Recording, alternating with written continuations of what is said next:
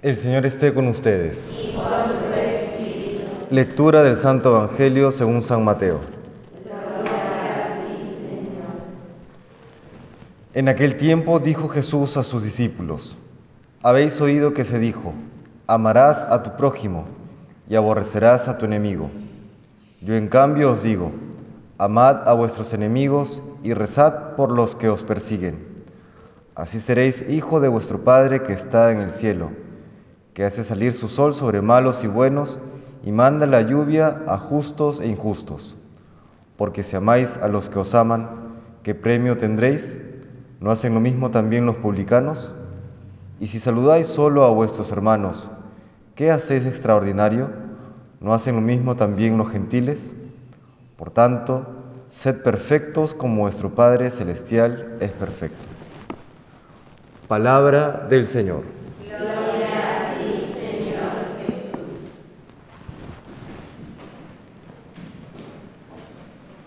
En la primera lectura de la segunda carta del apóstol San Pablo a los Corintios, nos encontramos a San Pablo explicándoles a la iglesia de Corinto cómo las iglesias en Macedonia, esto es al norte de la, región de Grecia, han sabido eh, ser generosos con las iglesias de, de, Judea, de la zona de Judea, de Israel.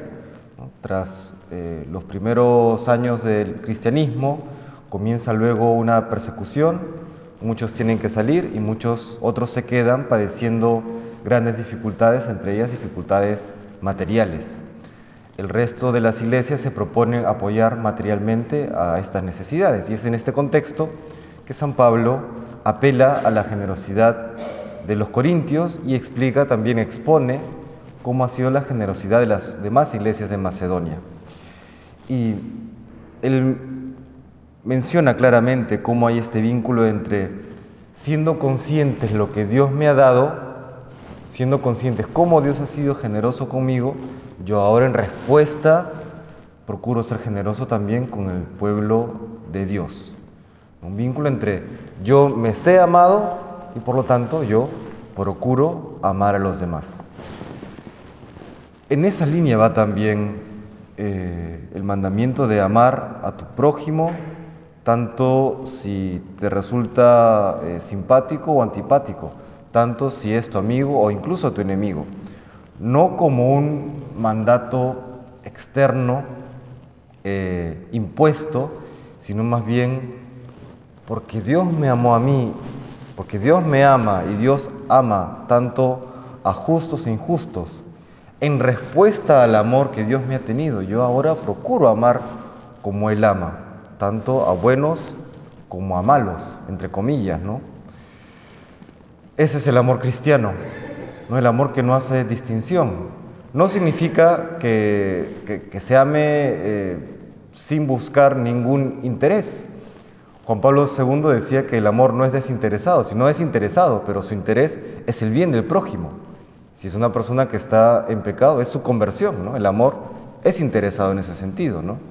Eh, no, no interesado en mis propios intereses, pero sí buscando el interés de los demás. Y entonces, ¿cómo hacer para amar a la persona que me ha hecho daño, a la persona que me ha ofendido? Si es una, si es una ofensa mmm, ligera, pues no pasa nada y es superable. Pero cuando son realmente esas ofensas que han herido el alma, que han herido a los míos, que me han hecho un daño incluso irreversible, ¿cómo hacer? La única respuesta está en sumergirnos en el amor de Dios, en la oración, en los sacramentos. Y desde ese amor, desde la comprensión de cómo Dios ama y cómo Dios me ama, pues entonces yo puedo responder, yo puedo corresponder, amando al prójimo por amor a Dios. El verdadero amor al prójimo pasa o está incluido en el amor a Dios.